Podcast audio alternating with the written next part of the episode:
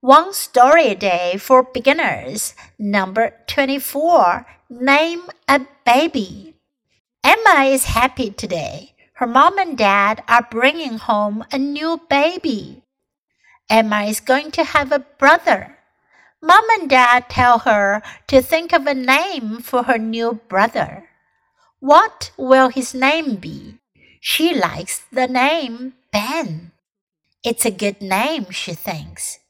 When I show my brother to my friends, I will say, This is my brother Ben. Name a baby 这个故事呢，讲的是给宝宝起名字。Name 我们知道是名字的意思，但在这里呢，它是一个动词。Name a baby 给一个宝宝起名字。Emma is happy today. 艾玛今天很高兴。Her mom and dad are bringing home a new baby. 爸爸妈妈呢要带回家一个新的宝宝。Emma is going to have a brother。艾玛呢，她要有一个弟弟了。Is going to have 将要有一名弟弟。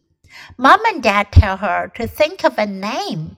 爸爸妈妈呢就叫她 think of a name。Think of 表示想起、想出来。Think of for her new brother，给她的弟弟呢起个名字。what will his name be? 他的名字会是什么呢？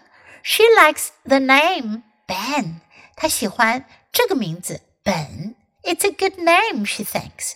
她认为这是个很好的名字。When I show my brother to my friends, I will say, "This is my brother Ben."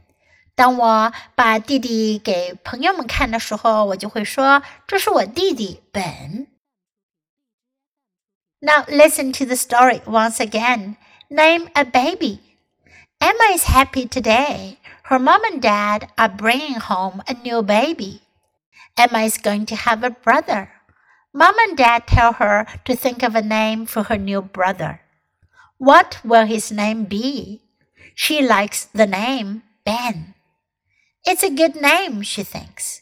When I show my brother to my friends, I will say, This is my brother, Ben.